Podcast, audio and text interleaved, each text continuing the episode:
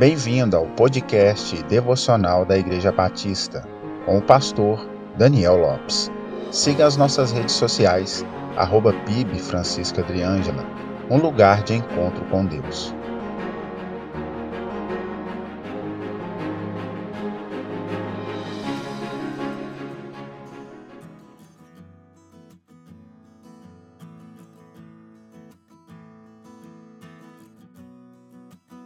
Sabemos que Deus, em sua soberania, realiza e faz todas as coisas segundo o beneplácito da sua vontade.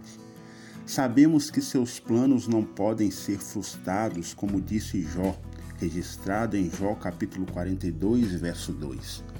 E como declarou Daniel, o profeta Daniel, registrado no livro que leva o seu nome, no capítulo 4, no verso 35. Todos os moradores da terra são por ele reputados em nada, e segundo a sua vontade, ele opera com o exército do céu e os moradores da terra. Não há quem lhe possa deter a mão, nem lhe dizer: O que fazes? Porém, às vezes, lendo as Escrituras, alguns textos dão a impressão que a vontade de Deus foi frustrada ou falhou. Até lemos da seguinte forma: e Deus se arrependeu. Quantos já não ficaram confusos sobre isso, não é verdade? Porém, quando a Bíblia diz que Deus se arrependeu, ela está usando uma figura de linguagem que chamamos de antropopatismo, que é atribuir características humanas a elementos como a divindade. Porém, a melhor forma de entendermos isso é saber que nem toda vontade de Deus é revelada a nós são ocultas. O, teus, o texto de Deuteronômio 29, 29 registra bem isso. Sendo assim, existem duas vontades em Deus: a oculta e a revelada, ou vontade preceptiva e vontade decretiva. A vontade revelada de Deus está em Sua palavra, onde todos os seus filhos devem obedecê-la. Sendo assim, o que cabe a nós é obedecer à vontade de Deus revelada e não especular sobre o que está oculto.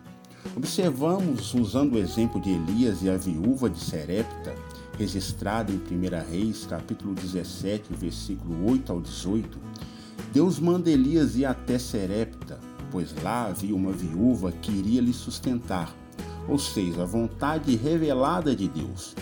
Porém, chegando lá, Elias encontra uma viúva na miséria, com seus recursos acabados. Elias creu na vontade revelada de Deus, a qual disse que aquela viúva iria lhe sustentar, e orou, e Deus operou um milagre. Porém, dias depois, o filho daquela mulher morreu, e ela procurou o profeta. Era a vontade oculta de Deus sendo manifestada. Elias não sabia o que iria acontecer, mas ele orou e Deus tornou a vida aquele jovem. Ou seja, o próprio Deus cria situações às vezes adversas para não só induzir o seu povo à oração e à sua busca, mas também para ser didático, ensinar a perseverança através da sua vontade oculta. Deus vai às vezes ordenar que algo aconteça para que ele mesmo impeça. Parece contraditório isso, não é? Porém, foi o que Deus fez endurecendo o coração de Faraó, impedindo o povo de Israel de ir. O mesmo Deus que endureceu o coração de Faraó arquitetou toda a libertação do povo. Enfim, o mais importante que precisamos saber é que a vontade soberana de Deus sempre vai prevalecer e ela é sempre boa, perfeita e agradável. Deus lhe abençoe só lhe deu glória. A Deus honra, glória e louvor para todos sempre.